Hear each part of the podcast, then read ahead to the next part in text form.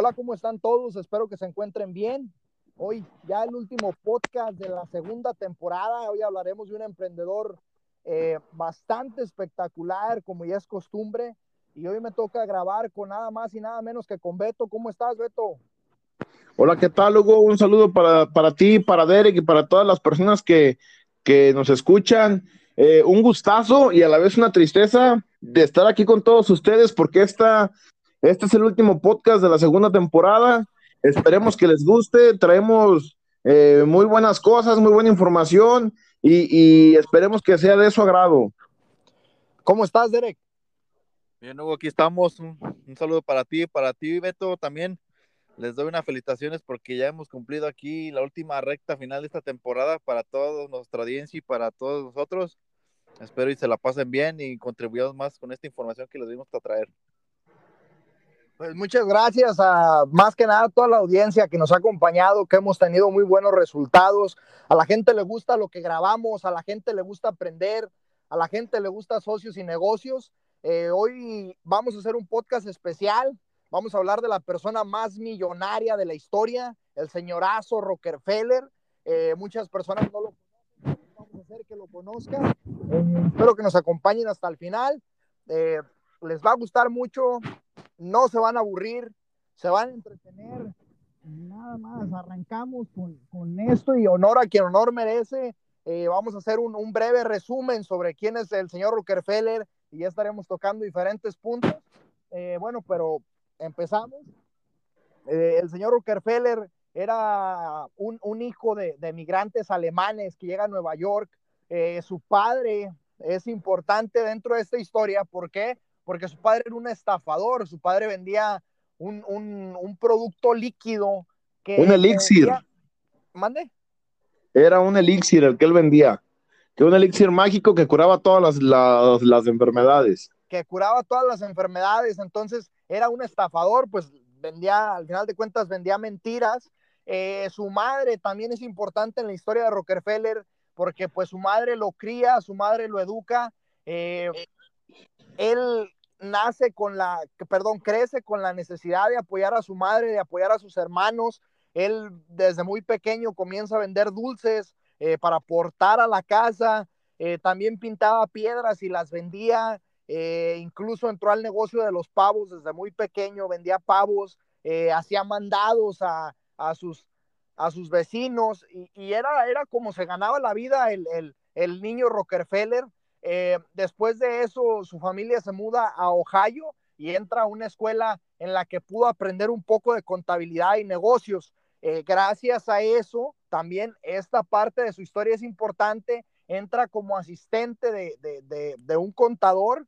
Él era su asistente.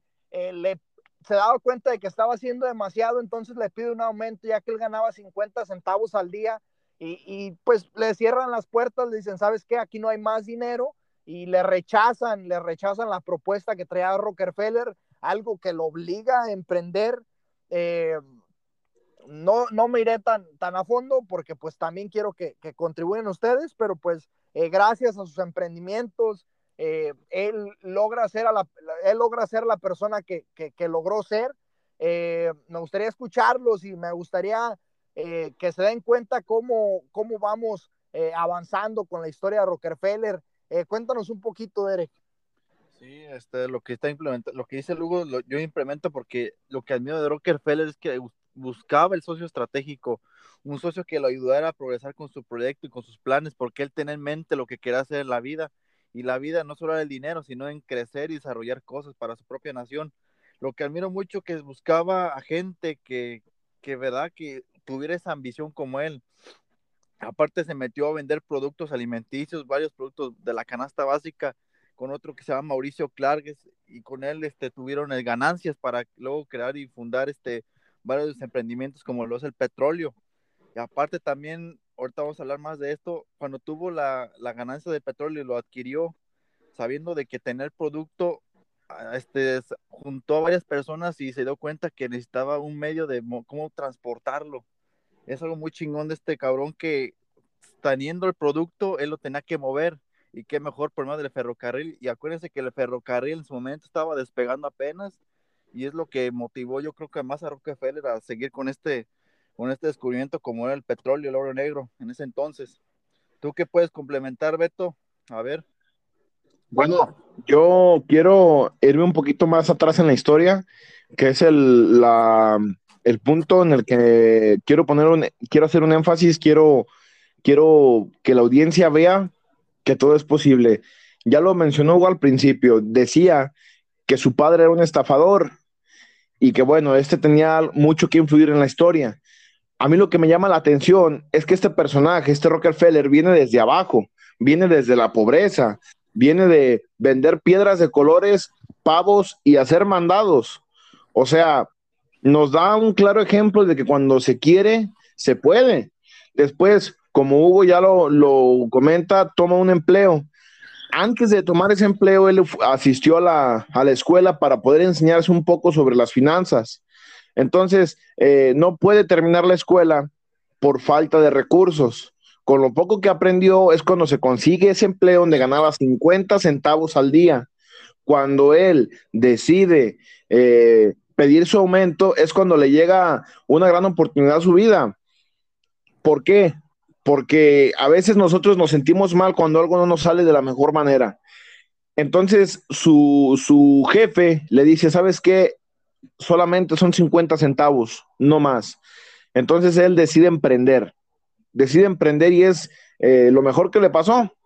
Porque, ¿qué tal si en vez de emprender le hubiesen aumentado a, unos 50? Yo pienso que nunca en su vida haya hecho nada porque se sentía conforme, no lo sabemos. El caso es que decide emprender y es cuando le da el éxito, ¿verdad? O sea, él pone una tienda, como ya lo mencionaba Derek, donde vendía productos alimenticios y entre otras cosas, de ahí empezó a despegar. 43 eh, años después de, que puso su, tienda, me parece que fue los 24, ya era la persona más millonaria del mundo. Entonces, eh, un claro ejemplo que de una mala noticia se vienen buenísimas cosas por detrás. Entonces, eh, yo tengo un dicho que, que me gustaría compartirlo con la audiencia, con ustedes, y es que crecer duele, pero quedarse estancado es peor. Entonces, eh, creo, que, creo que eso es el punto más importante de lo que yo quiero resaltar hasta ahorita.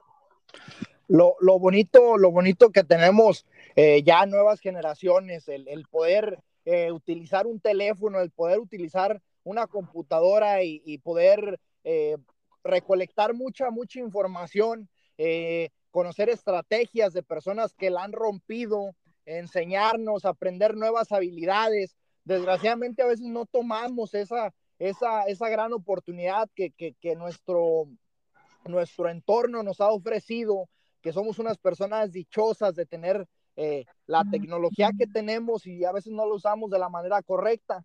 ¿A qué voy con esto? Bueno, eh, saliendo un poquito más del contorno, creo, creo que, que tenemos claros ejemplos de emprendedores bastante buenos y podemos copiar su modelo, eh, podemos aprender de ellos bastante, bastante fácil, eh, ponerlo en, la, en, nuestra vida cotidiana, el poder utilizar sus herramientas, el poder actuar un poco como ellos, el poder pensar como ellos, eh, creo que siempre nos van a dar resultados. Desgraciadamente, a veces, a veces no estamos, no estamos tan preparados para eso ¿Por qué? Porque realmente no queremos ser lo que decimos que queremos ser.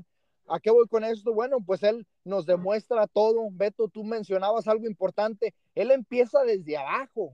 Él no es, no, no, no vamos a decir, él no era hijo de, de, no sé quién y tenía dinero y hizo esto porque su y hubo un familiar que lo apoyó o algo así, nada. Él viene, él viene de, de la miseria, de la miseria, Hugo él viene de la miseria y ¿por qué lo dejamos al final? Porque creo que es el emprendedor más, más chingón y ya vamos a escuchar muchísimas de sus historias dentro de este podcast. Eh, ¿por, qué, ¿Por qué mencionaba, por qué menciono todo esto? Bueno, porque él nos demuestra paso por paso cómo poder ser una persona, eh, cómo poder ser una persona exitosa. No hablo de ser el próximo Rockefeller, pero sí ser una persona que le vaya bien en la vida, que creo que es la idea de que todos tenemos. Eh, ¿A qué me refiero con esto? Bueno, él empieza a emprender desde pequeño. Supongamos que tú no empezaste a emprender desde pequeño, la persona que nos está escuchando, eh, pero después de eso hace algo también magnífico. Él está, él, le interesa la contabilidad y, y, se mete a eso de lleno, le está ayudando, es el asistente de un contador y aprende, aprende, aprende, aprende, aprende, aprende. Y imagínense todo lo que aprendió de esta persona, lo importante que fue para él, él cómo se metía también a diferentes negocios para poder aprender, aprender, aprender y aprender, que creo que es lo más importante.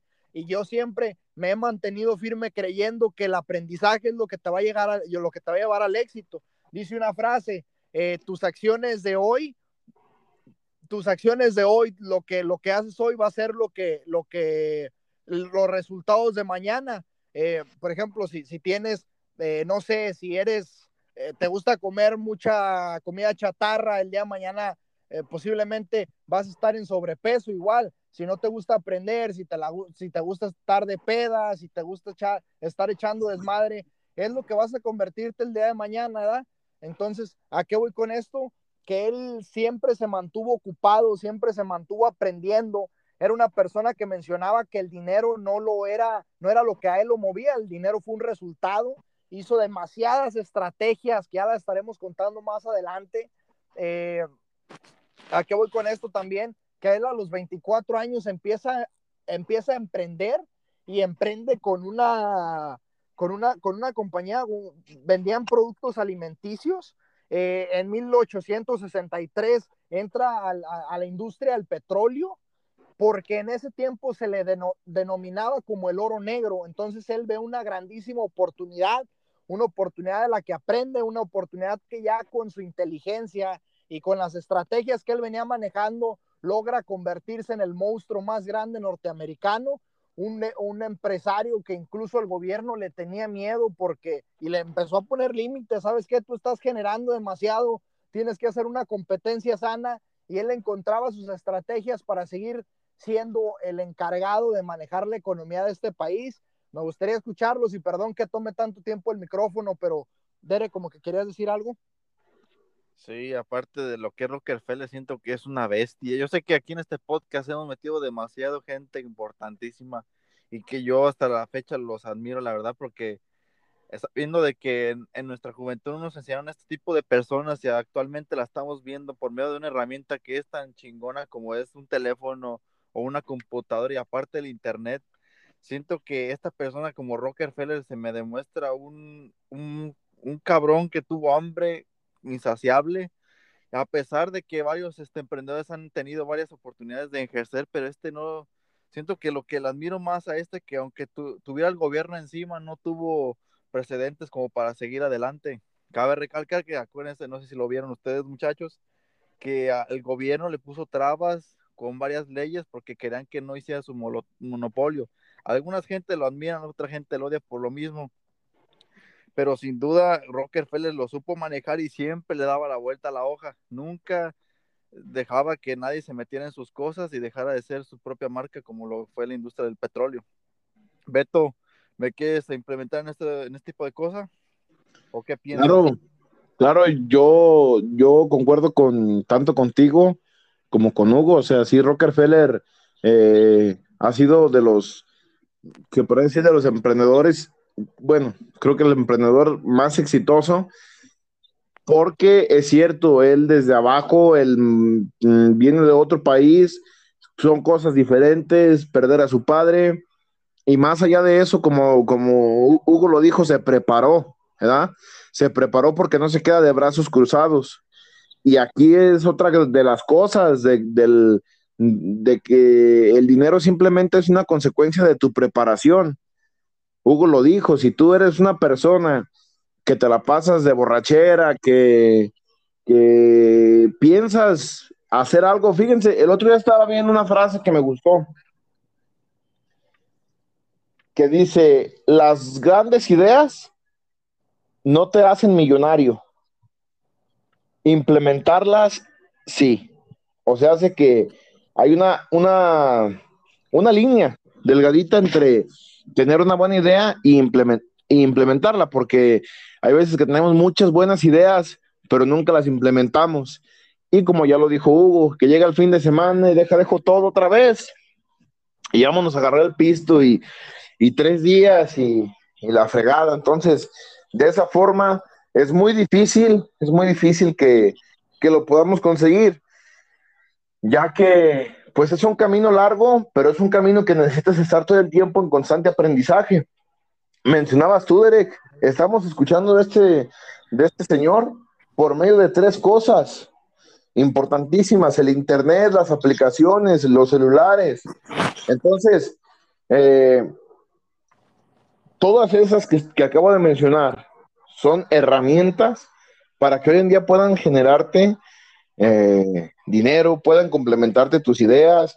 Hoy en día para, para empezar un negocio, a veces con un simple celular se puede, con un celular.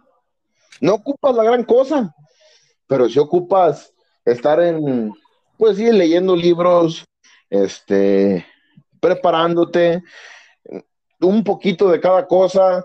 Eh, como vemos, él, él estudia, ¿qué, ¿qué dices que estudió Hugo Finanzas?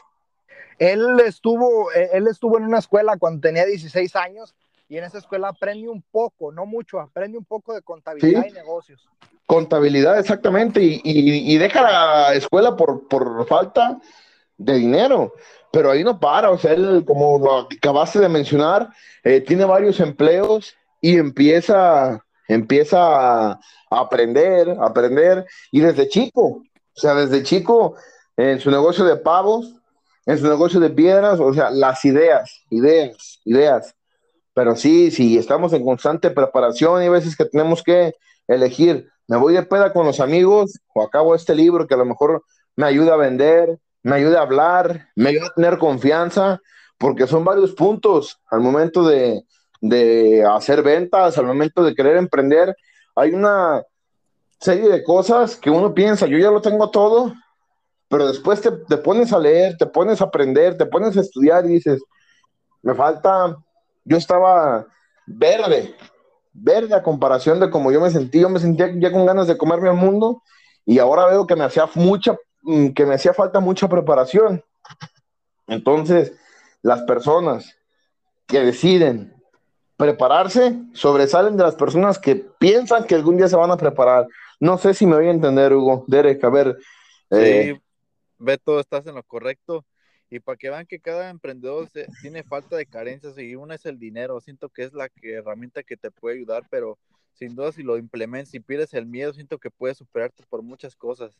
No necesariamente que quieras tener todo el dinero para sustanciar todas tus necesidades, sino que te enseñes a, generar, a, a relacionarte con diferentes personas para que puedas sobresalir. Si quieres un objetivo, lo puedes conseguir sin necesidad de, depender del dinero, porque todos necesitamos del dinero. Es un claro, pero es una herramienta nada más. Hugo, ¿cómo, cómo, piensas? O, a ver. Eh, él, él, mencionaba, él mencionaba que decía, decía que no era, no era, no era importante el dinero, decía que si querías que si querías hacer dinero posiblemente nunca lo ibas a lograr. Estaba buscando, estaba buscando su frase aquí, de hecho aquí la tenía, que era de lo que quería hablar, pero no, no, no, no la encontré. Pero quiero, así ponerme, imagínense esa escena, la escena en la que está, sabemos que Rockefeller empieza a trabajar y Hugo, Hugo, Hugo. Beto. Te dejaste de, de escuchar. ¿Me escuchas? Sí, pero como que te fue para abajo la señal, no sé si moviste el celular o algo. Sí, yo creo que fue eso. Eh, minuto 19, ¿te lo mando por WhatsApp? No, ya, ya le tomé captura. Ya está, pues. Rockefeller decía, si tu única meta es ser rico, nunca lo conseguirás. Eh, recordemos que él entra, él se pone a vender por necesidad. Imaginémonos esa escena de que un niño quiere ayudar a su mamá y, y empieza a vender, empieza a vender dulces porque quiere aportar a la casa conforme va pasando el tiempo, la vida lo forja, entra y es asistente de un contador, eh, pero me gusta esa escena, me gusta esa parte tan importante de su vida, eh, esa parte importante de su vida en la que se, asocia con uno de sus amigos por, porque no le querían aumentar su salario, se, se asocia, recibe un préstamo y es cuando empieza a poder vender productos alimenticios, empieza a generar muchas ganancias. Algo que me atrae mucho de él, imaginemos, imaginémonos esa escena, que él se da cuenta que el, que el negocio que iba a estar pegando iba a ser el petróleo. Él entra al negocio del petróleo, imagínense, Rockefeller entra al negocio del petróleo empieza a crear nuevas habilidades, empieza a ponerse a pensar, porque también no me acuerdo quién decía, creo que era eh, Napoleón Hill, él tiene muy buenos libros, eh, mencionaba, si, si tu meta es, si quieres hacerte millonario, eh, no lo vas a conseguir, no lo vas a conseguir trabajando, lo vas a conseguir pensando, algo así. No, no, no sé bien cómo encaja esa, esa frase, pero la idea de esto es que él era una persona que pensaba demasiado, era una persona que veía el negocio y veía la estrategia que podía implementar para poder hacer ese, ese negocio más productivo, tener mejor productividad. Eso lo hace entrando al negocio del petróleo. Lo primero que hace es optimizar los procesos y, minimizar los costos de producción. Eh, una de las, de las etapas importantes también de su vida es que la compañía en la que él estaba metido con los, con los hermanos eh, Clip, eh, perdón, con los hermanos Clark, es que ellos entran en conflictos y deciden venderle la, la, la, compañía y él la compra, creo que tiene la oferta más alta, él, logra conseguir la compañía, no me acuerdo si en 2.500 dólares o si me estoy yendo demasiado bajo y era como 70 mil, no sé, no recuerdo bien ese número exacto, pero él decide comprar la compañía y es el crecimiento que, que, tiene eh, en su vida, el, el, poder aprovechar ese problema de entre hermanos para poder ser dueño de la compañía en la que él estaba dentro y posicionarse como el único propietario. Eh, él tiene una, una oportunidad bastante buena. También recordemos que a pesar de su perseverancia, a pesar de su inteligencia, también es una persona que encontró muy buenas oportunidades. La oportunidad, y él lo mencionaba que era, que era la oportunidad más importante de su vida, fue cuando, cuando Cornelius eh, Bardeville eh, una de las personas más multimillonarias de Estados Unidos, buscaba a, una compañía, a una refinería de, que se encontrara en Cleveland, una refinería de petróleo. Eh, el afortunado se llama John Rockefeller. Eh, esto le atrae demasiado negocio, le atrae demasiado negocio. Y perdón que me esté alargando tanto, pero creo que es muy importante mencionar estos puntos para. échale, Hugo, échale, échale. Vas en el camino correcto, échale él, tiene la oportunidad de empezar a, producirle a, esta compañía de Nueva York, empieza a producir demasiado, empieza a producir demasiado y se asocia con uno de los más importantes del ferrocarril, ya lo, ya lo mencionaba, ya lo mencionaba Derek. Eh, ¿Qué es lo que hace? ¿Qué es lo que negocia? Bueno, pues eh, los precios eran, eran más bajos, empieza a haber un problema, una, una deterioración económica bastante, bastante importante en Estados Unidos. Él, se, eh, él era muy buen negociador, me recuerda mucho de Arturo Elias Ayub, eh, dentro de los podcasts que hemos hablado, con muy buenas estrategias. Eh, él, él empieza, empieza a ingeniárselas, decir, ¿sabes qué? La economía se está yendo para abajo, el negocio del petróleo ya no está siendo tan, tan rentable, ¿qué es lo que tengo que hacer? ¿Por qué? Porque los gastos de distribución, los gastos de transportación se están aumentando. Entonces él decide dar producto a cambio del servicio de transportar su producto. No sé si me explico. ¿Sabes qué? Tú me transportas el petróleo a Nueva York y yo te reduzco gastos en algún producto que necesites de mi parte. Algo que le funciona a la perfección, incluso empieza a trabajar en conjunto con este encargado de los ferrocarriles. Eh, después de que empiezan a ver su crecimiento, era un crecimiento bastante, bastante importante y eso ya lo había hecho anteriormente con otro empresario que también era dueño de ferrocarriles. Eh, se dan cuenta que, que Rockefeller empieza a crecer a grandes escalas. Eh, ellos deciden asociarse, los dueños de los ferrocarriles, y tratan de hacerle la vida imposible a Rockefeller, a lo que, a lo que Rockefeller reacciona de la manera más espectacular que podamos tener. Eh, a él le, le, quieren subir los costos de distribución, le quieren subir los costos de transportación, y estoy hablando de Rockefeller, entonces él se da cuenta que, que, el, negocio se le vuelve a complicar de nuevo y él crea una estrategia bastante importante también, el poner acueductos, el poner tubos que, se, juntaran sus refinerías por, por perdón, oleoductos que juntaran sus refinerías por debajo de la tierra.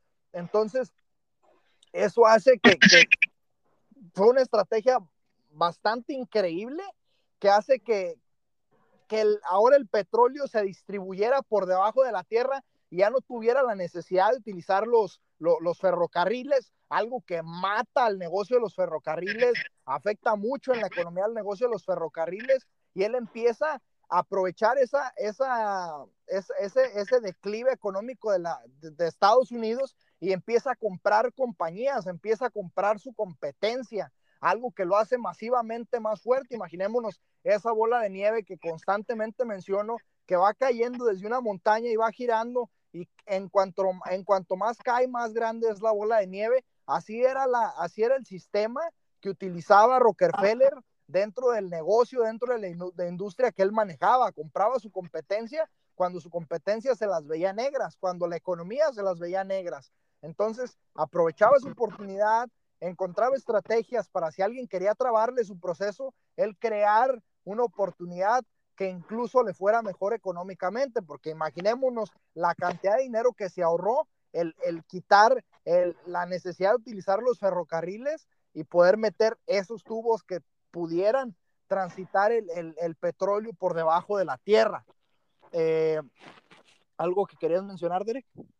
Este, sí, es algo de lo que hizo este, este cabrón de Rockefeller y también hay que recalcar que en esa época la electricidad estaba en su flote estaba Alfa Edison con el desarrollo de la bombilla eléctrica y del otro que también hemos hablado de aquí es Tesla. Que, Nikola Tesla. Mande Vecto. Nikola Tesla. Nikola Tesla que inventó el sistema de, energía renovable. Sí. Y, y cabe recalcar que pues cada ellos estaban agarrando su parte y su partita era la electricidad. ¿Y qué dijo Rockefeller? Yo agarro lo, lo mío que es el petróleo. Lo que va a mantener este país a flote y mira, cada quien agarró su partido. ¿Qué quieras decir, Beto? No, simplemente que, que me pongo a pensar, y en aquel entonces se, juntaron tres genios entonces. Nada más imagínense en un solo país viviendo Alba Edison, Nikola Tesla, Tesla, perdón, y Rockefeller. Sí, imagínense. Es lo que estábamos, platicando yo y Derek de, de la increíble de, la increíble época de genios que existía en este país. Por eso creo también que este país eh, hoy es primermundista por las mentes brillantes que ha tenido. Claro, y por el apoyo que les ha dado a, esas mentes, Hugo. Sí. Entonces, eh, otro de los obstáculos que enfrenta eh, Rockefeller es que ya se, se, topa con ese obstáculo tan grande que era la energía eléctrica, algo que muchos porque como lo decía Derek anteriormente, muchas personas no querían a Rockefeller porque decían que era un abusivo, decían que explotaba a sus empleados eh, eh, y creaba un monopolio. Otra cosa que pasa, otro suceso bastante importante en, la vida de Rockefeller, es el, el, que sale, ya lo mencionaba también Derek, el, el la, que Thomas, Thomas Alpha Edison en 1879 crea una central eléctrica en Estados Unidos, creo que era Nueva York, pero había un problema bastante grande. Pero aún así las personas creían que iba a ser el fin de Rockefeller. El problema de la electricidad era que era muy costosa y limitada. Entonces viene otro emprendedor que para mí se me hace magnífico, que se llama Nikola Tesla, eh, también ya lo mencionaba Derek, que crea los generadores de corriente alterna y transmitían energía eléctrica a distancia más larga y era menos precio. Ahí fue donde empezó el declive, era donde más bien donde se creía que iba a empezar el declive. Y para la buena suerte, para la muy buena suerte de, de, Rockefeller, fue que aparece Nikola Soto, un alemán que crea el motor en 1886, un motor el cual necesitaba de gasolina y adivinen qué, Rockefeller poseía el 91% del petróleo estadounidense. Imagínense nomás. Nada más imagínate, qué cantidad. el, el, el 85% eh, de ventas finales era resultado de, la compañía de, de, Rockefeller. Eh, entonces, eso hace, eso hace que, que, que, se, vuelva, se vuelva más masivos y Derek, como querías comentar algo. Ahí, ahí, mató dos pájaros de un tiro, como dirán acá. Agarró la invención del petróleo y qué, se necesitaba motor, así que ya contaba con, con suficiente petróleo, así que agarró lo que fue la gasolina. Ándales. ¿Verdad, Beto? Claro, claro, y yo aquí le, le veo otra, otra virtud eh, de tantas que, que Rockefeller tiene. Esa idea me pareció, híjole, o sea, que dices, bueno, se me cierra una puerta ahorita con, con los ferrocarriles, yo les meto tubería. ¿Cómo, era, Hugo, lo que decía si era como tipo tubería, no? Sí, era una, una tubería, se le, se le llama, ¿cómo se le llama? se le llama? ¿Cómo? Oleoductos. Oleoductos. Eh, por, le, imagínate, le ponen, le ponen trabas porque ya no querían, ya no querían, ya no querían que creciera. Eh, era un problema el, el, crecimiento que estaba teniendo Rockefeller en la economía de Estados Unidos, el que dependieran tanto de él. Y, y eso dio resultados porque los, los ferrocarriles que él utilizaba, los, los que las dos personas que le proveían esos ferrocarriles para poder transportar su petróleo, le dijeron, ¿sabes qué? Te vamos a aumentar los gastos. Y él inteligentemente le quisieron jugar sucio y él jugó inteligentemente mejor que ellos y hace tubos por debajo de la tierra que podía, en los que transitaba el, petróleo, entonces ya no tuvo la necesidad del ferrocarril, algo que, que, que, fue, que fue una crisis del sistema de ferrovías, incluso en esa época a todo lo que estaba haciendo eh, Rockefeller se le, se le llamó como la masacre de Cleveland, el, que esta persona dependiera, que el, que el, perdón, que esas, que Cleveland dependiera tanto y el país de la, del, del, producto que, que, manejaba Rockefeller, que era el petróleo en aquella época. ¿Por qué digo esto? Porque cuando él deja de utilizar los ferrocarriles, la economía se viene también en declive. Y su, y su economía de él, la economía personal, la economía de su compañía, crece en abundancia. Eh, pero así está la cosa, así es pues la imagínate, cosa Hugo, imagínate, para tener el 85% del, del petróleo. No, sí, pues era prácticamente todo. En ese tiempo él poseía el 1.6 de la economía de todo el país. O sea, ya con ese 1.6 ya, pues prácticamente podía cualquier otra persona ya retirarse. Sí, ya. ¿Perdón? No, tengo que estás en lo cierto. Sí, claro, o sea, y, y, y imagínense la mente que tiene, o sea, le ponen una traba y no solamente la libra, no solamente la aprovecha, sino que también hace que la economía baje y su economía suba, o sea, la economía del país baje y su economía personal suba. O sea, claramente nos dio a entender que el país lo ocupaba más que era el país pues fíjate, Beto, que el 1%, el 1.6% dependía de Rockefeller en la, en la economía mundial de aquí, de Estados Unidos, digo. Claro, o sea, eso te, te, habla de que es una mente maestra, es un, es un genio, pero, o sea, ya sé que ya lo dije hace rato, pero de verdad que me pongo a pensar, imagínense esos tres juntos, ¿creen que se hayan llegado a conocer o no? Pues yo creo que están echados hasta siquiera una chela, ¿no? Porque pues está cabrón. Sí, pues es que los tres en su, pues cada quien en su ramo, electricidad, petróleo y energía eléctrica, eh, perdón, energía renovable, pero pues es que o sea, en una sola, eh, en un solo país, en la, en la, generación, estar juntos y lograr tantas cosas, eh, por eso le doy la palabra a Hugo, por eso hoy en día Estados Unidos es el país que es, por la gente, por los genios y por las ideas que se les han ocurrido. Yo quiero preguntarte algo, Derek. Y, creo que, toda la gente, toda la gente quiere escucharte. ¿Qué tan importante, Derek, es un socio estratégico?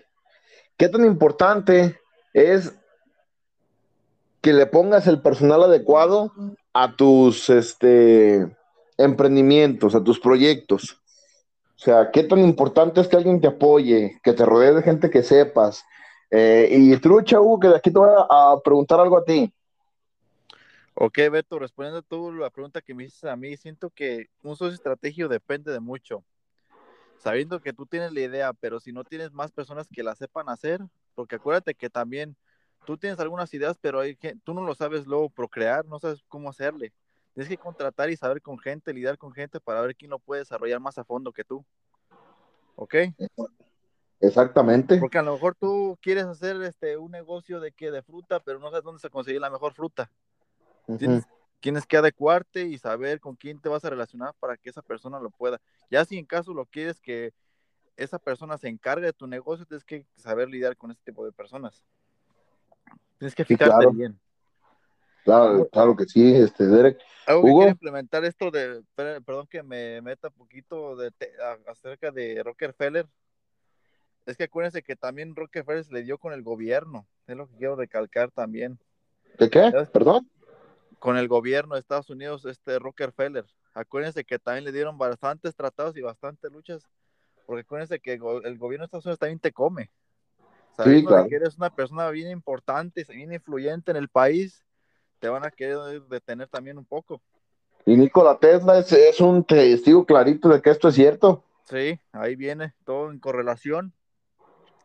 Y acuérdense que también cuando estaba Rockefeller lo querían este, poner a prueba de que cómo iba a ser posible que era, iba a controlar el 90% del petróleo de Estados Unidos.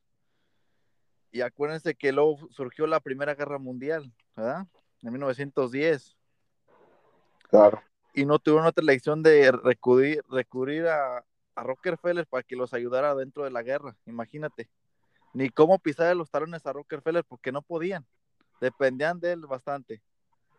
Imagínate, dependían para la economía, dependieron en la guerra. Eh, claramente es, sin, sin, lugar a duda, eh, yo creo que hemos hecho un buen trabajo en esta, en esta segunda temporada de Socios y Negocios pero creo que, que sin duda alguna es el personaje eh, más grande, más eh, importante de, de, de, los que hemos hablado. Y vaya, eh, que, que, tenemos un repertorio lleno de, de, personas interesantes, importantes, inteligentes y poderosas. Pero fíjate, para que le pidan ayuda a Estados Unidos, para que le pida ayuda, perdón, a él, Estados Unidos a él, para que la economía del, del 1. ¿Qué dijiste? 1.6. 1.6. Imagínate, Derek, lo, poderoso que tenía su, su compañía, nombre. Y otra cosa de, de, de Rockefeller.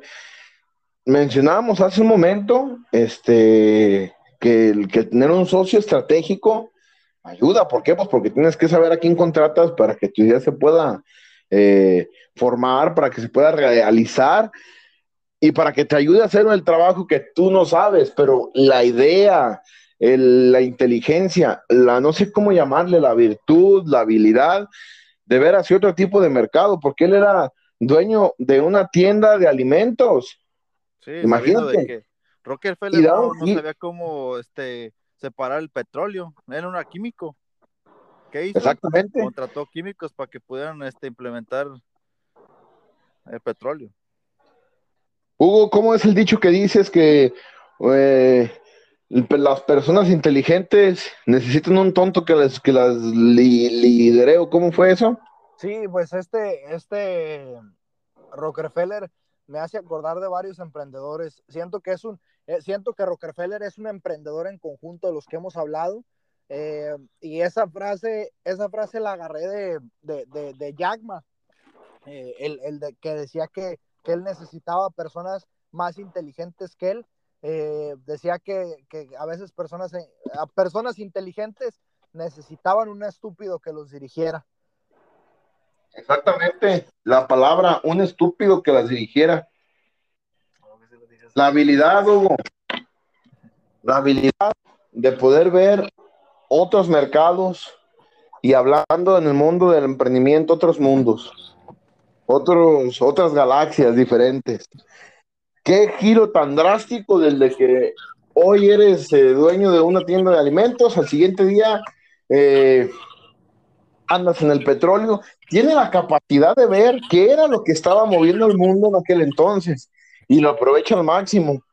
Y cuando quisieron ponerle trabas y cuando quisieron detenerlo, su mente vuelve a girar, su mente vuelve a trabajar y tómala va por los tubos y no ocupa a nadie. Eh, eh, no solamente ellos mismos se echaron una soga al cuello, los, de los del ferrocarril. ¿Por qué? Pues porque bajan sus, sus ganancias, sino que fue todo el país. son cosas recalcables. Derek nos lo dijo hace un momento, él no sabía separar el petróleo del contrata gente para que lo separe, el, el contrata gente para que lo, lo procese y simplemente contrata gente para que maneje su idea, ¿verdad? Para que maneje su idea.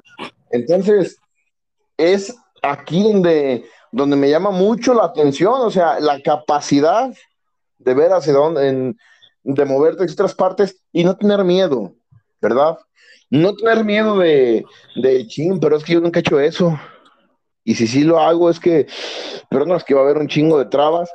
Yo creo que hoy en día nos, nos encontramos los emprendedores todos, todos los días con, con ese comentario. Es que, pues eso no hay que hacerlo porque no sabes, porque está difícil, porque no se puede. Yo creo que es una de las frases más comunes que escuchamos cuando tomamos este camino. Quiero escucharte, Hugo, que estás muy callado, estás triste. ¿Qué te pasa? No, los, los estoy escuchando, estoy escuchando lo que aportan. Eh, recordemos también, Beto, que, que y Derek, eh, recordemos que ahorita la riqueza de Rockefeller sería igual que las personas eh, más, más, más, ricas del mundo. Es, es lo, la riqueza en aquel tiempo de Rockefeller sería lo mismo que hoy las cinco personas más ricas del mundo en conjunto. Entonces, es alguien que, que, tuvo un gran impacto en la sociedad, es un, una persona que tuvo un gran impacto en, en, el, en, el, negocio del petróleo, una persona bastante visionaria. Ustedes mar, marca, recalcaban bastante el que pudo haber encontrado las personas correctas, pero al final de cuentas él tomaba la, las decisiones más importantes, él hacía las estrategias que al final de cuentas marcaban las decisiones de la compañía, marcaban el futuro de la compañía. Otro, otro obstáculo que se le presenta y es, tenemos que recordar, en este sentido me acuerdo demasiado a Tesla porque Nikola Tesla, porque es una persona demasiado perseverante, fue una persona demasiado perseverante, que si otro emprendedor hubiera sido, eh, la circunstancia no hubiera sido la misma, la respuesta del emprendedor no hubiera sido la misma que la que tuvo Rockefeller. ¿Por qué digo esto? Eh, anteriormente, Derek, al principio del podcast, nos mencionaba que, que Rockefeller tuvo problemas, eh, tuvo problemas con el gobierno tuvo problemas que el gobierno le dijo, eh, bájale, bájale. ¿Por qué? Porque no estás haciendo una competencia sana, porque estás creando un monopolio, porque eres dueño del 91% del petróleo en este país. Bájale. Eh, lo que él hizo inteligentemente, se juntó con todos sus abogados y denominó las compañías con diferentes nombres para que no hubiera ningún problema, aún así siendo él el mismo dueño. Otro suceso también bastante importante que tenemos que saber es que después de unos años eh, tiene que ir a corte y pierde, pierde el caso, el cual obligan a que sus, a que sus compañías, eh, no estoy seguro si tienen que ser puestas en el mercado, y él crece, a pesar de que pierde, a pesar de que pierde el caso, él cree su, él, perdón, él crece su, su fortuna creo que el 1.5 mil millones de dólares más de lo que ya tenía. Eh, a pesar de que pase ese suceso, a pesar de que todo se convierta en algo negativo, que así lo viera otro emprendedor, para él es algo positivo ya que su, su fortuna personal incrementa en, en, en bastante relevancia. Eh, otra cosa importante también de Nicolás Tesla, para muchos es, es un villano y para otros es un héroe ha sido una persona que ha contribuido bastante en la sociedad, ha sido una persona que ha contribuido bastante en Estados Unidos, ha creado universidades, ha creado eh, compañías que apoyan muchas causas, tanto como el estudio, eh, tanto como la salud. Entonces, es una persona que ha influenciado, una persona que ha influido en muchos, muchos aspectos y que, ha, y que ha sabido aprovechar, que supo, perdón, aprovechar su dinero y lo reinvirtió en el país, lo reinvirtió en sus compañías, compraba cuando estaba barato, como lo hacía Carlos Slim. Eh, pero sí, es una persona que, que, que, se merece todo mi respeto y como dice el dicho, honor a quien honor merece y, lo vuelvo a repetir. Eh, una de las cosas también bastante importantes, eh, tú al principio mencionabas, Beto, de que, que, decías, oye, es que hubiera pasado si le hubieran dado más de lo que le iban a dar. Ahorita contesto eso, pero ¿qué pregunta tenías? ¿Qué pregunta me ibas a hacer? Correcto, este, te iba, te iba a preguntar sobre, oh, sí, sobre la capacidad, o sea, que tú qué opinabas, tú qué opinabas, Hugo, sobre la capacidad de voltear hacia otros mercados y aventarse a hacerlos sin miedo sobre Rockefeller. Fíjate que, está, dando giros constantemente, constantemente, constantemente. Y, es algo que yo, que me llamó mucho la atención, porque cuántos de nosotros, los que nos están escuchando, nosotros mismos, nos la hemos pensado mucho, es más, ¿cuántos no de nosotros no hemos dejado de ir oportunidades solamente por pensar, pues es que yo nunca he hecho algo así? Y, la importancia, ¿qué opinas de eso? O sea, mm, que quiero resaltarlo, no quiero pasarlo por desapercibido, quiero que lo, quiero que veamos ese punto que creo que a la gente le puede interesar. La capacidad de ver de que hoy vendes pavos, después vendes piedras, después quieres entrar en finanzas, en cómo vender y eso, luego eh, te vas de contador, posteriormente eh, compras tus, lo de la tienda de alimentos, luego te vas al petróleo. Quiero, quiero que nos des una buena explicación, Hugo, sobre la importancia, ventajas, desventajas, experiencias. Te queremos escuchar. Eh, bien, prendido ahora. Mi respuesta, Beto, mi respuesta va de la mano de una frase que me dijiste la semana pasada. Me dijiste, Hugo, es que nosotros no somos de algo. Así era Rockefeller. Rockefeller no era de algo. Rockefeller, era un emprendedor, emprendedor con letras mayúsculas. Eh, un emprendedor que, como yo ya lo mencionaba al principio del podcast, había, había nacido en una familia humilde y él comienza a emprender por necesidad. Él comienza a emprender por necesidad y como nosotros, como yo, por ejemplo, crecemos y nos apasiona algo y empezamos a desarrollarlo y queremos seguir creciendo y queremos seguir buscando, Así le hacía Rockefeller. Rockefeller, Rockefeller, perdón, encontraba, encontraba, él buscaba crear, él buscaba empezar a poder, empezar a poner sus estrategias en, práctica y al final de cuentas era lo que le apasionaba, él ya lo mencionaba, por eso el, entrar a diferentes negocios, el entrar a diferentes mercados, de, no te hace menos que un emprendedor que tiene 100 años eh, manteniéndose en el mismo mercado. Eh, Rockefeller era un emprendedor que no tenía miedo a tomar decisiones y muchas, en muchas etapas de su vida, él tiene que cambiar de producto, él tiene que cambiar de, industria porque se ve obligado, es la realidad. Por ejemplo, él, cambia de industria cuando estaba vendiendo eh, productos, por ejemplo, productos alimenticios, él cambia de industria porque abrió una, porque había una gran oportunidad. Creo que así somos muchísimos de nosotros los emprendedores. Si estamos haciendo algo y nos está funcionando, pero vemos que, que, se viene una oportunidad más fuerte, creo que la vamos a aprovechar porque ya tenemos la experiencia del proyecto pasado y eso le ayudó muchísimo a él. Eh, otra cosa también importante, eh, respondiendo tu pregunta, Beto, eh, también el, el, recordar que, que, él tuvo bastantes, bastantes retos a lo, largo de, a lo largo de su vida y mencionaba que, que siempre se vio también obligado a cambiar de industria porque el petróleo ya no iba a ser tan importante eh, como, como, como lo era por la, por la, energía que, ya había creado Tesla. Entonces él se ve obligado para poder mantener sus compañías eh, a flote, el poder eh, meterse a la industria de la gasolina, a la industria, sí, de la, de la gasolina, porque pues a pesar, bueno, también tiene la fortuna, también tiene la certeza de poder que el alemán hubiera creado su, su, su, motor con, con, necesidad de utilizar la gasolina. Entonces, fue una persona que tuvo también suerte en cierto punto, eh, pero, pero esa es mi respuesta, Beto.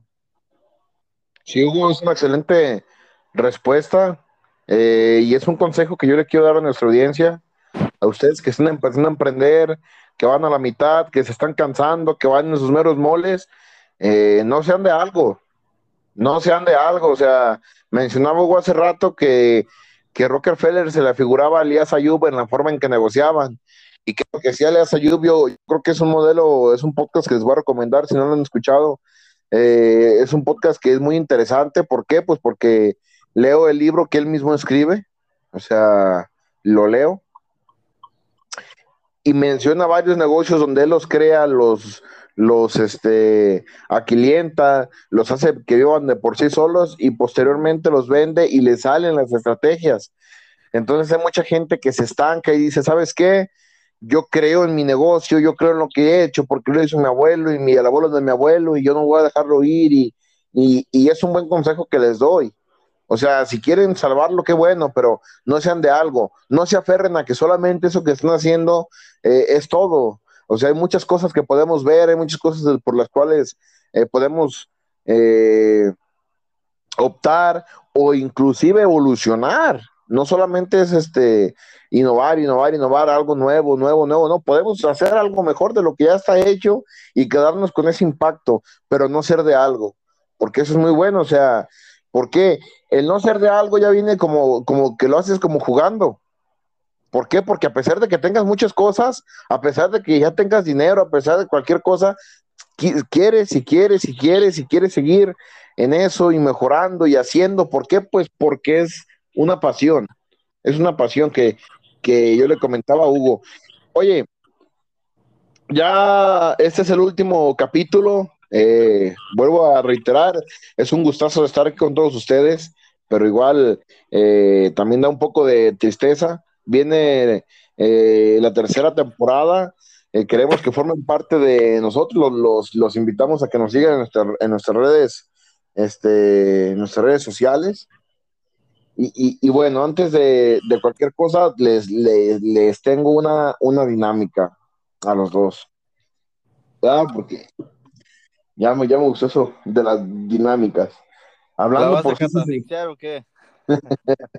Hablando por socios y negocios. ¿Quién quiere la primera y quién quiere la, la segunda? Lo que, como tú gustas, Beto. A ver, Hugo, te voy a dejar a ti. Le dejamos la, la primera al Derek o la agarras tú. Déjasela al Derek, déjase. Se había asustado, Derek, déjasela a Derek. A ver, Derek.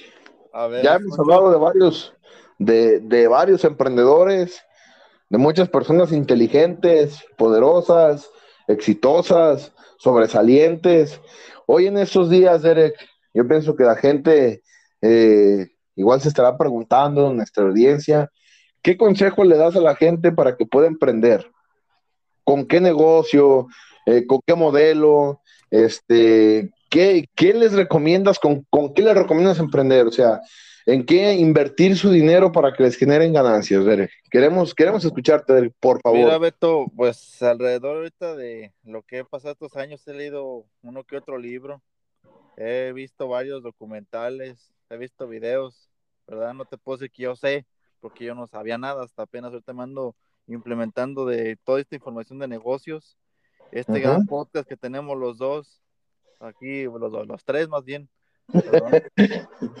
este, y siento que para emprender no tener miedo, es lo que yo siempre he visto esa palabra de no tener miedo. Y uno no va a dejar mentir donde quiera, lo hemos escuchado donde quiera, no es tener miedo.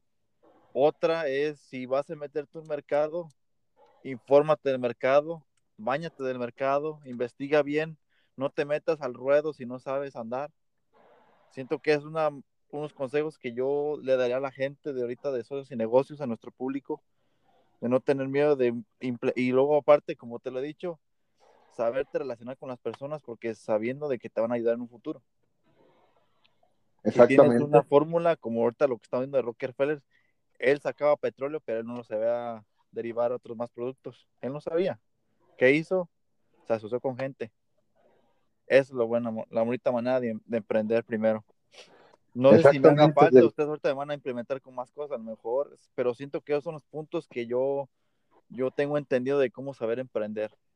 Correcto, Derek. ¿Qué pasaría, Derek, si ahorita yo te preguntara, oye, Derek, tengo 30 mil pesos, 20 mil pesos, 300 mil pesos que, que yo quisiera, pues, poner algo, algún negocio. Derek, ¿tú qué me recomendarías? por el momento guárdalos y si quieres poner algún negocio, primero investiga bien.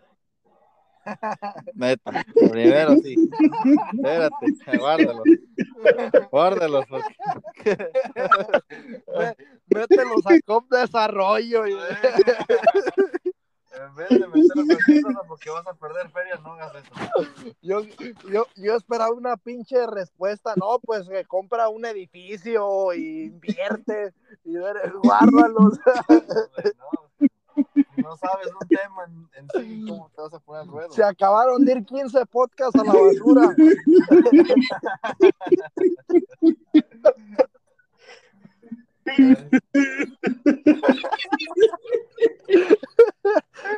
Ay, cabrón.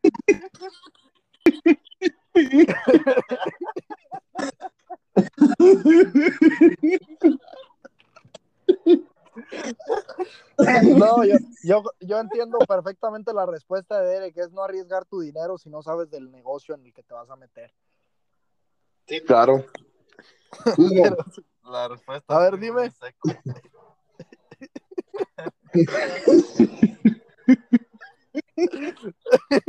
Pinche respuestona. Guárdalo, yo no vas a los pinches ojos. Dije, a lo mejor es lo que estoy haciendo mal.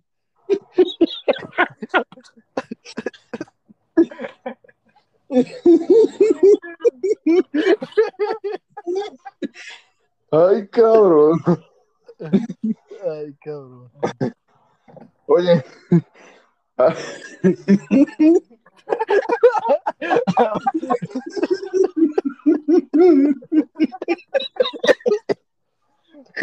Ay, cabrón. Oye, Hugo, A ver, dime. ¿y qué harías si esa misma, si esa misma persona te dice, oye, Hugo, este, ya seguí el consejo de Derek, ya los guardé en mi casa.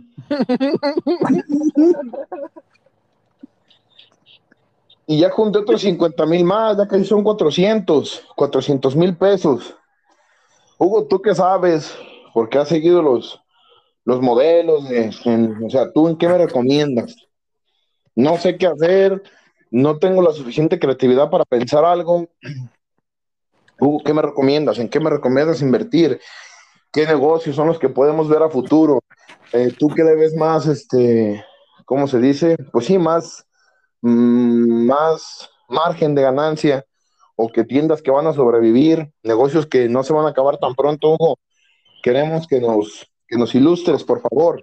¿Con cuánto dinero, perdón?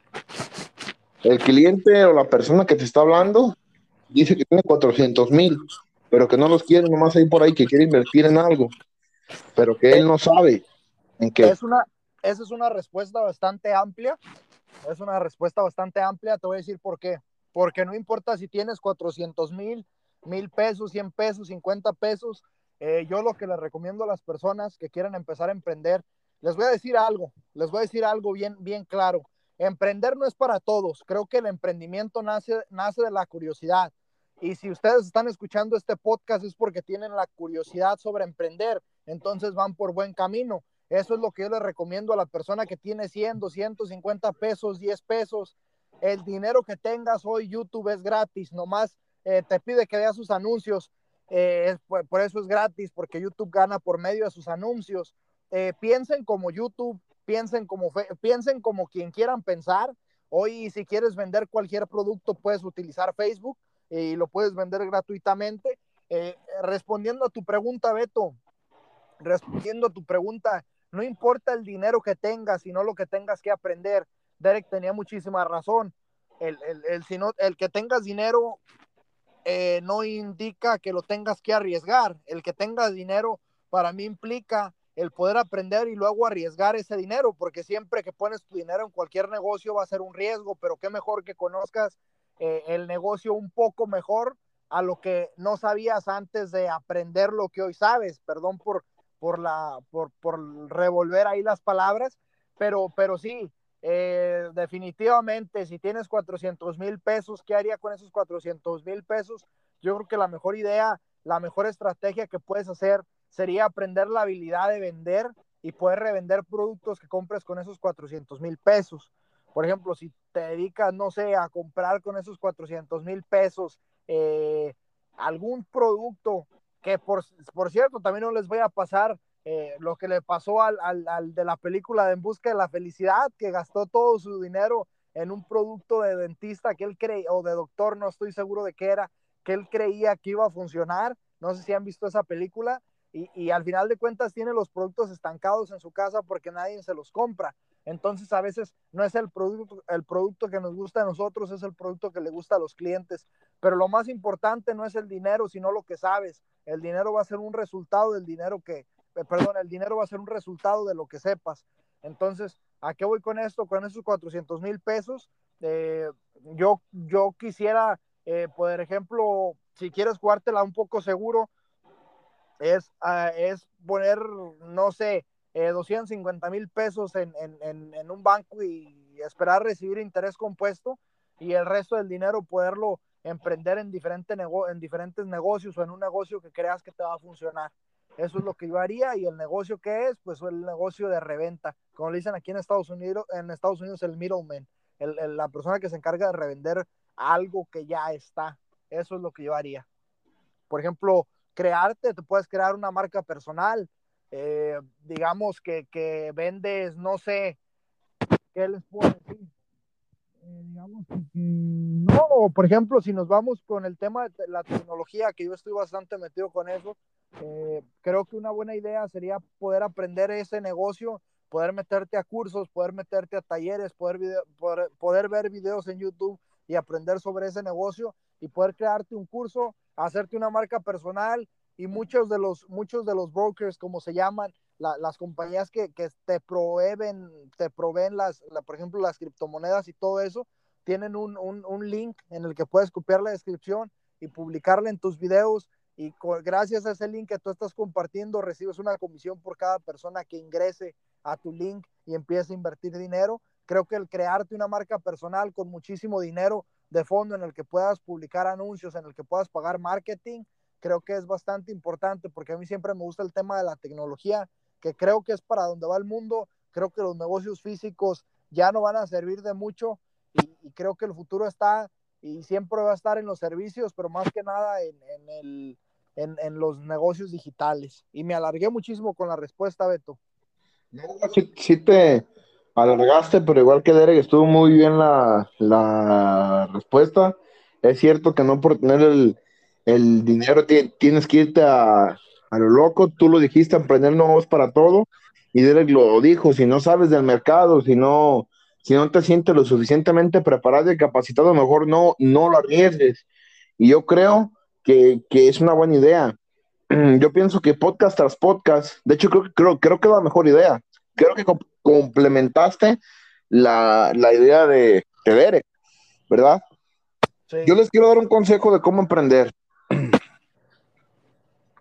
El consejo del, del, del, aprendizaje, hay 15 podcasts, hay 15 podcasts, cada uno tiene un modelo diferente en cómo aprendió, este, cómo hizo su, su fortuna, qué fueron las cosas que hicieron, qué fue lo que les dio resultado. Hay 15 podcasts llenos de mucha sabiduría, de mucho aprendizaje, de pura gente que, que fue exitosa y que sigue siendo exitosa los que aún están vivos, ¿verdad?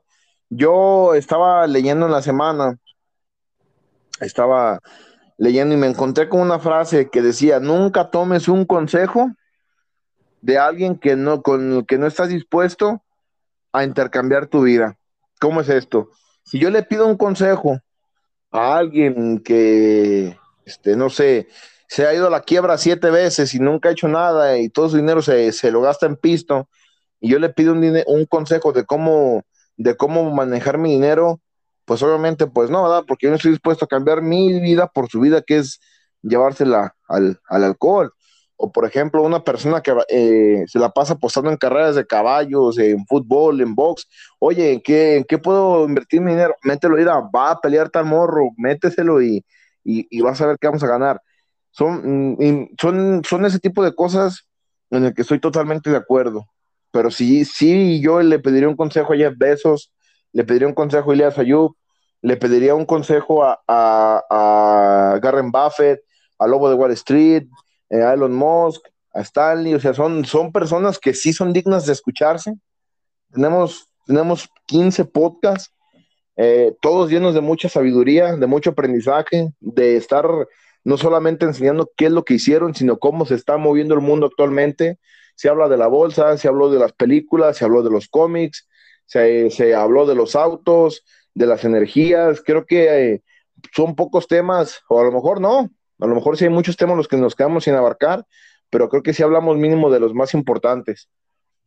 Y ese es mi consejo. Quieren, quieren aprender, quieren informarse, quieren empaparse de cómo invertir, de que, de, que se sienten tristes y necesitan un consejo. Hay 15 podcasts llenos de, de gente que tuvo trabas, que tuvo dificultades, que, que le batalló, pero que sobresalió que sobresalió y de la mejor forma. Entonces mi consejo es ese, escuchen los podcasts, escuchen los capítulos, ahí viene mucha información y, y pues, por, pues por mi parte ese es, ese es mi consejo. Me gustaría también hacer una dinámica, eh, preguntarle a ustedes dos tres puntos importantes que, que, le, que, le, recomiendan a las personas que nos están escuchando, que quieren emprender o están emprendiendo. Eh, de esos tres puntos, gustaría que fueran sacados de los 15 podcasts que hemos grabado esta temporada eh, los puntos más importantes para un emprendedor, Derek. Uh, primero, yo pienso que es investigar, investigar a fondo, a lo máximo lo que tú puedas empaparte. Segunda, ser temeroso, no tener miedo a lo que vas a emprender ni saber los riesgos que toma. Y tercera, la tercera siento que sería, que sería, es, no sé cómo decirlo. Sería, Dilo y nosotros te, te apoyamos, Derek. Sabiendo de que, ay, cómo se, se me olvidó la, la, cochina palabra, perdón porque se me olvidó, pero ahorita lo, más adelante se las digo, deja que me recuerde bien. Pero siento que esos son los puntos que yo tomaría más en cuenta. No sé, Beto, ¿cuáles tengas tú? Déjame recuerdo. Pueden ser más de tres también, Beto. Sí, claro, no, pues yo tengo este varios, varios puntos. Eh, yo, en primer lugar, primer lugar, eh, investiga hacia dónde va el mundo. A veces es un visionario, poquito difícil. Visionario, Beto, visionario, sorry. visionario, muy bien, muy bien, Derek. Y sí, yo pienso que también esto va de la mano con mi primer punto. Investiga hacia dónde va el mundo. A veces es un poco difícil, pero hemos sabido, por ejemplo, eh, lo que le pasó a este mmm, a Rockefeller, lo que le pasó. Eh, empiezan a, pues, a cambiar sus giros sobre de, de ser algo de alimentación a algo de petróleo y luego cómo cambia de ferrocarril a otra cosa. Es lo que yo quiero eh, aconsejarles, no sé si me estoy dando a entender. Por ejemplo, si estás viendo que el ferrocarril no está funcionando y que estás metiendo otras vías, opta por esas vías, opta por lo que está haciendo nuevo, opta por la energía eléctrica, esa es una, o sea, que, no te vayas a lo que ya está pasando. O sea, tienes una tienda, actualízate y alcanza al mundo, porque el mundo va a girar, el mundo va a girar, no, el mundo nunca te va a esperar. O te mueves con él o te quedas ahí. Entonces, ese es mi, primer punto. Ve hacia dónde va el mundo, alcánzalo si ya estás ahí, y si no, trata de, mm, inclusive de ir primero a, a llegar a, ser primero en llegar antes que llegue el mundo ahí, y espéralo la segunda, mi segundo punto muy importante, prepárate, prepárate siempre. Lee, escucha podcast, estudia, empápate de sabiduría porque se va a necesitar. Hay libros que te enseñan a vender, hay libros que te enseñan a, tomar confianza como vendedor, te enseñan estrategias, te enseñan a invertir, te enseñan a ahorrar, te enseñan a pensar de una manera diferente. Hay muchos libros, hay muchas personas que piensan como pobres. ¿Y, cómo es como pobres? Bueno, yo tengo dinero, este, estoy ganando 3 mil pesos a la semana y me van a aumentar a 4 mil 500. ¿Qué es lo primero que voy a hacer en cuanto me aumenten? Voy a comprarme un carro más caro. Voy a comprarme la pantalla más, más, este, más nueva. El, el iPhone más, más chido. A eso me refiero estás comprando eh, pasivos, cómprate algo que te esté generando dinero, invierte tu dinero para que te genere dinero. Si no, todo el tiempo vas a estar endrogado. La siguiente, cuando tomas, y perdón que me, que, me alargue mucho al explicar mis, mis, mis puntos, cuando tomas los riesgos de emprender, te encuentras con muchos obstáculos, con muchas trabas, te encuentras con semanas que te quedas viendo tus ganancias y dices, ¿por qué fregados me salí de trabajar? Pero hay que aguantar esos momentos que son los difíciles. Hay que aguantarlos porque si no los resistes, no, nunca vas a poder ver tus frutos, nunca vas a, poder ver este, tus, tus logros, porque todo empieza como un bebé. Los negocios son como los humanos, hay que enseñarlos a gatear, hay que ayudarlos a que caminen y luego van creciendo al grado de que ellos te van a sostener a ti en vez de tú estarlos sosteniendo a ellos, eso es muy normal. Eh, nunca te sientas mal, eh, va a haber comentarios, hay que ignorarlo de gente que nunca ha emprendido, gente que te va a dar malos consejos. Mm, hay muchas otras formas que no estamos acostumbrados, ese es mi cuarto punto. Eh, investiga cómo se mueven los negocios hoy en día. Por ejemplo, yo siempre pregunté sobre la bolsa, me dijeron, la bolsa ocupas millones para invertir, pero nunca me, me dijeron, yo le calé y se ocuparon mil millones para invertir. Es gente que piensa que eso es lo que se necesita, pero no sabe que, es, que, que se ocupan formas, este, que no, perdón, que existen formas diferentes. O sea, puedes invertir con poquito dinero, eh, puedes invertir hoy en día Em, te conviene más abrir una tienda en Amazon que una tienda en tu, en tu ciudad y pagar local, pagar empleado, pagar luz, pagar agua, pagar todo, arriesgarte a que un día te roben todo, o sea, buscar la forma de digitalizarte y, y creo que para mí son los cuatro puntos más, más importantes.